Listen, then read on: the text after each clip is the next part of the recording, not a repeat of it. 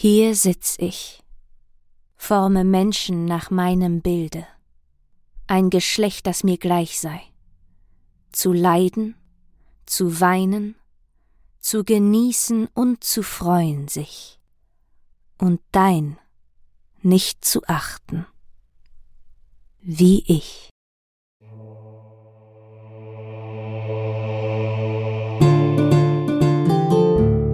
Das Chaos und seine Kinder. Griechische Mythen nacherzählt von Sophia Fabian.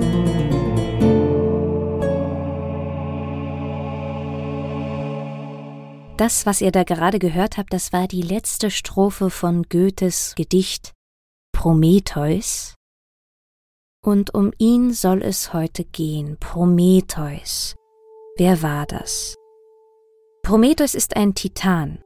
Prometheus hat drei Titanenbrüder, das sind Atlas, Menuitios und Epimetheus. Prometheus heißt so viel wie der Vorherbedenkende, also der Voraussichtige. Und Epimetheus bedeutet der im Nachhinein Denkende. Und diese beiden Brüder, diese beiden unterschiedlich denkenden Brüder, hatten sich, anders als ihre anderen beiden Brüder, Menuitius und Atlas, nicht an der Titanomachie, also dem Krieg zwischen den Titanen und den olympischen Göttern, beteiligt. Prometheus, voraussichtig wie er nun ist, ahnte bereits, dass die Titanen verlieren würden, und so schützte er sich und seinen kurzsichtigen Bruder Epimetheus davor, nach dem Krieg mit den anderen Titanen in den Tartaros geworfen zu werden. Prometheus und Epimetheus nutzten also die Zeit lieber, um die Erde mit Lebewesen zu bevölkern. Und da waren sie recht fleißig. Epimetheus hat auch sofort angefangen, er sollte jedem einzelnen Lebewesen, das die Erde bevölkert, eine besondere Stärke oder Eigenschaft zuteilen.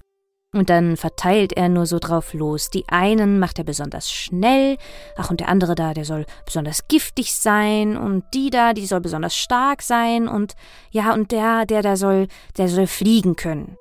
Währenddessen vermengt Prometheus Asche mit Regenwasser. Es handelt sich hier um eine besondere Asche. Das ist die Asche der Titanen, die den Zagreus gefressen hatten und zur Strafe von Zeus verbrannt worden waren. Wenn ihr euch jetzt nicht mehr erinnert, wer Zagreus nochmal war und ähm, was die Titanen damit zu tun haben, dann würde ich euch empfehlen, die Folge 7 nochmal nachzuhören. Und aus dieser besonderen Asche formt jetzt also der Prometheus ein Wesen, und dieses Wesen soll anders sein als die anderen Tiere. Es ist etwas für ihn ganz Besonderes. Es soll aufrecht stehen, es soll den Kopf heben können, um sich den Himmel und die Sterne anzusehen. Und dieser Kopf soll auch wichtig sein, es soll ein, ein Wesen mit Verstand sein. Und als er es fertig geformt hat, da ruft er seinen Bruder Epimetheus zu sich und sagt, hier bitteschön, ich habe etwas gemacht, ich werde es Mensch nennen, willst du dem vielleicht auch noch eine besondere Gabe geben? Epimetheus stutzt. Ach, da war ja noch was. Hm, jetzt hat er alle seine Gaben schon vergeben, er hat nichts mehr übrig, was er dem Menschen geben könnte. Prometheus ist nicht überrascht, er kennt seinen Bruder und denkt nach. Und er sagt sich, hm, ich kann dem Menschen etwas geben, damit kann er sich nicht nur etwas zu essen vorbereiten, sondern er kann sich auch wärmen und das vielleicht irgendwann auch noch irgendwie anders für sich nutzen. Und so gibt Prometheus dem Menschen das Feuer. Und dieser Mensch, eher gesagt der Mann, eine Frau hat Prometheus jetzt noch nicht geschaffen, wird also von Prometheus, also von einem Titanen geschaffen, und Zeus hat alle anderen Titanen bereits in den Tartaros gesperrt. Und so ein Mensch, so ein Wesen, das könnte ja ein Werkzeug gegen ihn sein. Er ist also sehr misstrauisch. Vorausschauend geht Prometheus zu den Menschen und sagt ihnen, passt auf, es gibt da diese Götter und die haben euch nicht besonders gern. Am schlausten wäre es, ihnen regelmäßig etwas zu opfern, äh, nehmt zum Beispiel diesen Stier. schlachtet ihn und nehmt ihn einmal auseinander. Das machen die Menschen. So, jetzt, was sind die guten Stücke und was sind die ungenießbaren? Die guten Stücke, das sind das Fleisch und das Fett, ja. Und die ungenießbaren, das sind dann die Knochen und der Magen. Und jetzt, sagt Prometheus, jetzt bereitet bitte zwei Haufen vor. Auf den einen legt ihr das gute Fleisch und alles, was ihr wollt, und darüber legt ihr den Magen. Und auf den zweiten legt ihr die Knochen und darüber bereitet ihr das lecker glänzende Fett aus, so dass man die Knochen nicht drunter sehen kann. Dann zieht Prometheus schnell ab, holt Zeus und sagt ihm hier, schau mal, o oh großer Zeus, die Menschen ergeben sich dir völlig, sie wollen dir opfern, suche dir einen dieser beiden Haufen aus, und was du wählst, wird dir von nun an immer geopfert werden. Zeus schaut sich die beiden Haufen an und sagt, naja, die Wahl ist ja nicht besonders schwer. Er greift also zum Fett und entdeckt natürlich sofort die Knochen darunter. Wütend bestraft er sofort die Menschheit. Er nimmt ihnen das Feuer. Prometheus will sich das nicht gefallen lassen. Ohne das Feuer sind seine kleinen Menschlein überhaupt nichts mehr wert. Sie haben keine Besonderheit, sie können sich nicht abgrenzen von den anderen Tieren.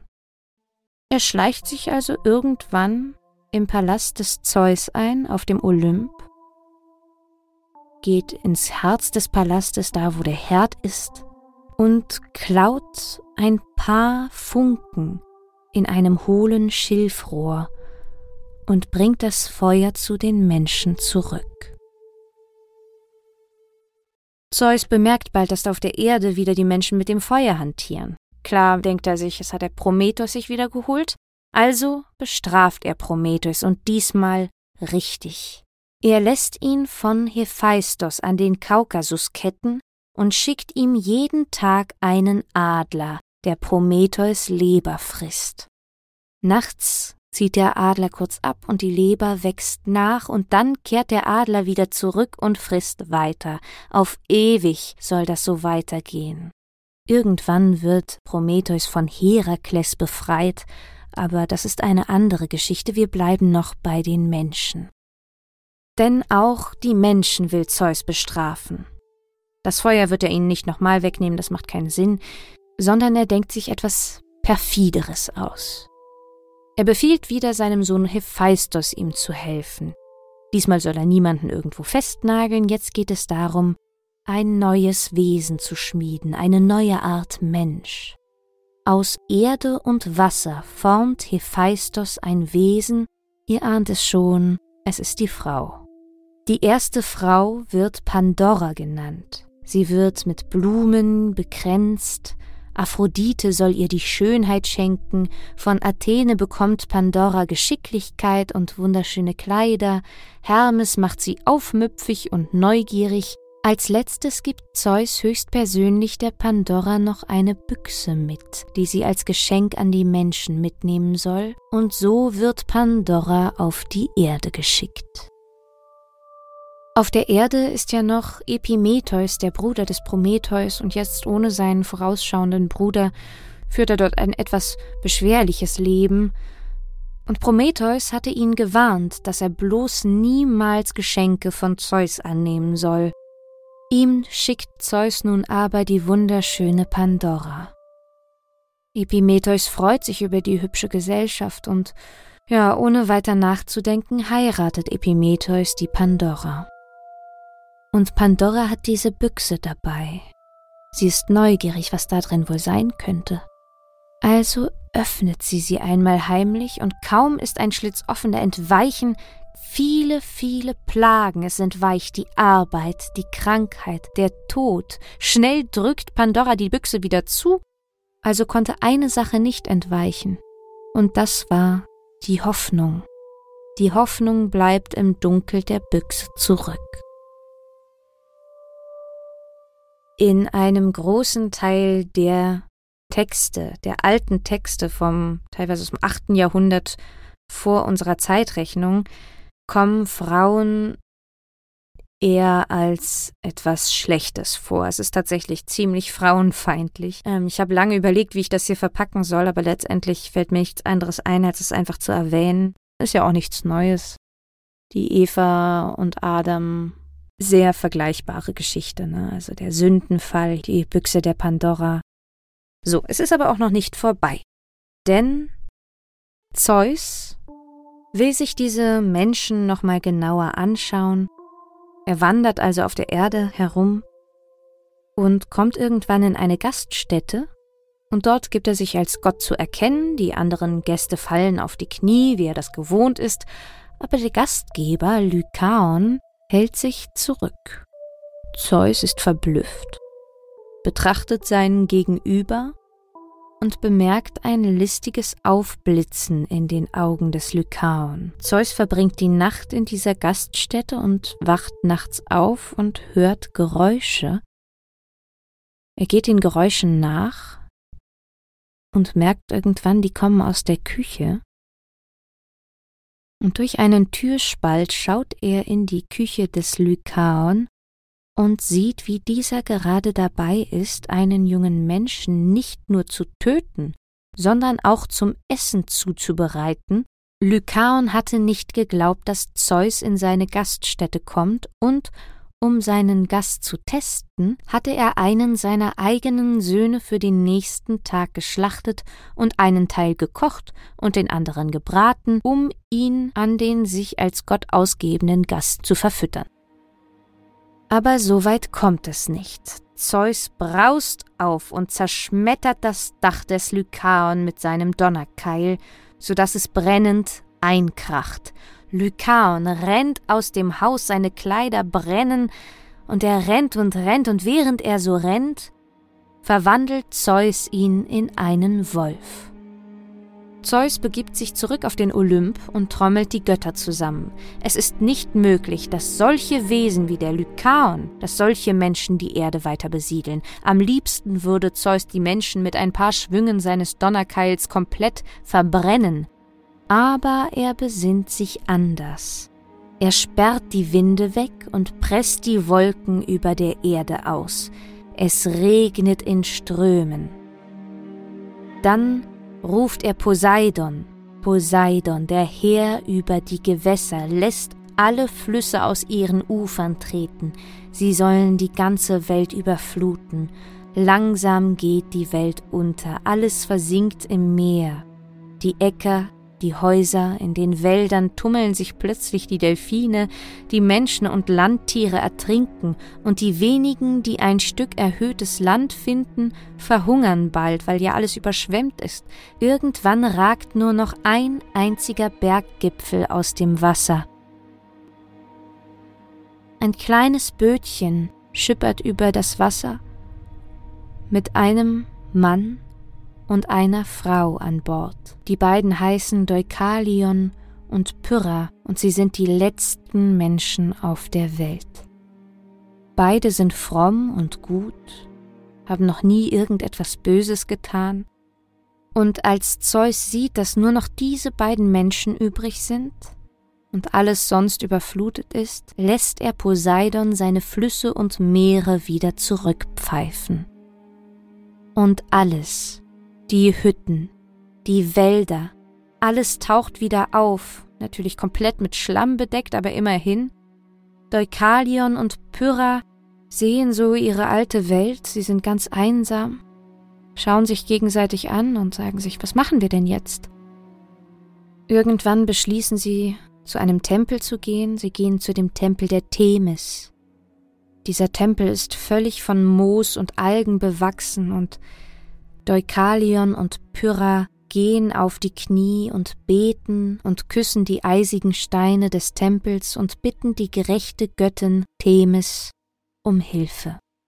Und Themis antwortet. Sie sagt ihnen, Entfernt euch vom Tempel und werft der Mutter, der großen Gebeine hinter euch.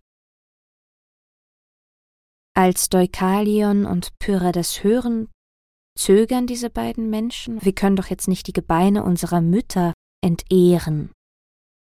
Und dann überlegen sie, Vielleicht meint Themis ja die Mutter Erde Gaia.